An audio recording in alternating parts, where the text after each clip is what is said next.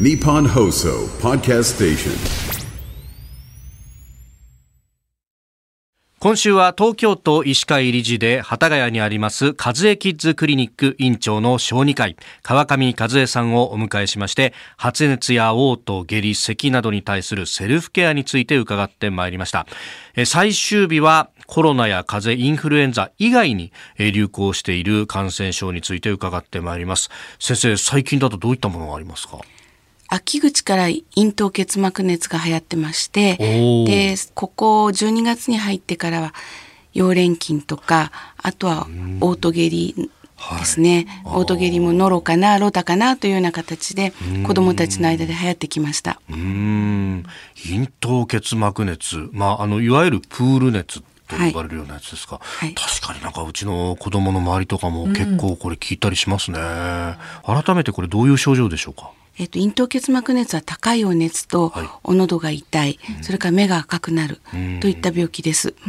で、溶連菌とははい。見た目で区別は難しいです。はい。なるほど。ですので、あの、私たち、この辺りは今学校や幼稚園で何が流行ってますかとかん。それからお熱の経過発疹があるかとか、はい。目が赤くなったかとか、お話を伺って大体、うん、どっちかなっていうのを考えながら、ん。で最終的には検査を選んでいくということになります。おー。これ治療法としてはどういうものになりますか？咽頭結膜熱の場合にははい。対症療法ですから、ん。お熱が高ければ解熱剤を使って楽にしてあげて5日間待つと。はい。溶連菌の場合にはええ。抗生物質が必要になりますのであー。こちらの方が注意は必要です。予防法っていうのはいかがですか？いずれもまあうがいをする手洗いをするから体力を落とさないようにしっかり睡眠をとるといった通常の予防しかないです。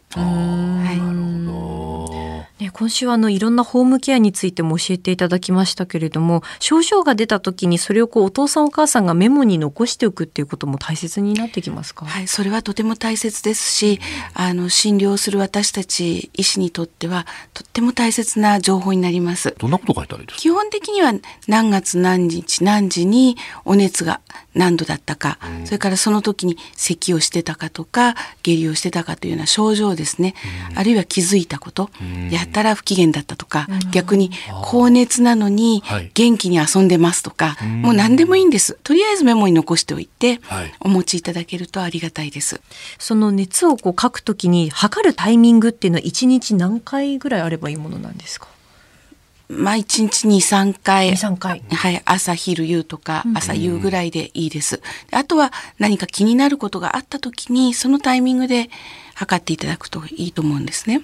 ぐずりがひどいから熱が高ければ解熱剤使いたいなっていうふうに感じたら測ってから使っていただくと。解熱剤使う目安どのぐらいの対応になりますか？できれば小さい乳幼児でしたら38.5度以上からそうですね。小学生以上ですとこう辛さの感じ方がちびちゃんたちありますから8度以上でもいいと思います。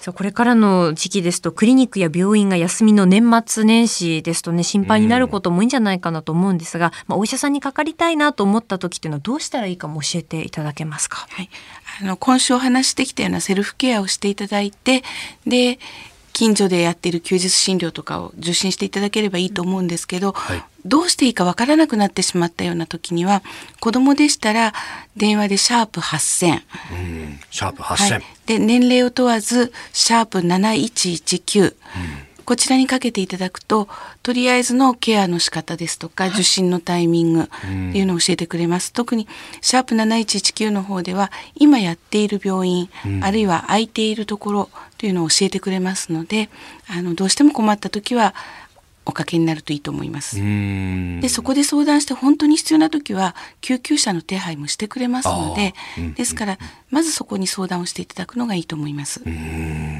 えー今週1週間風邪キッズクリニック院長の川上和恵さんにお話を伺いました。今日がこのモーニングライフアップ年内最後の放送ということになります、えー今年も1年間先生どうもありがとうございました。ありがとうございました。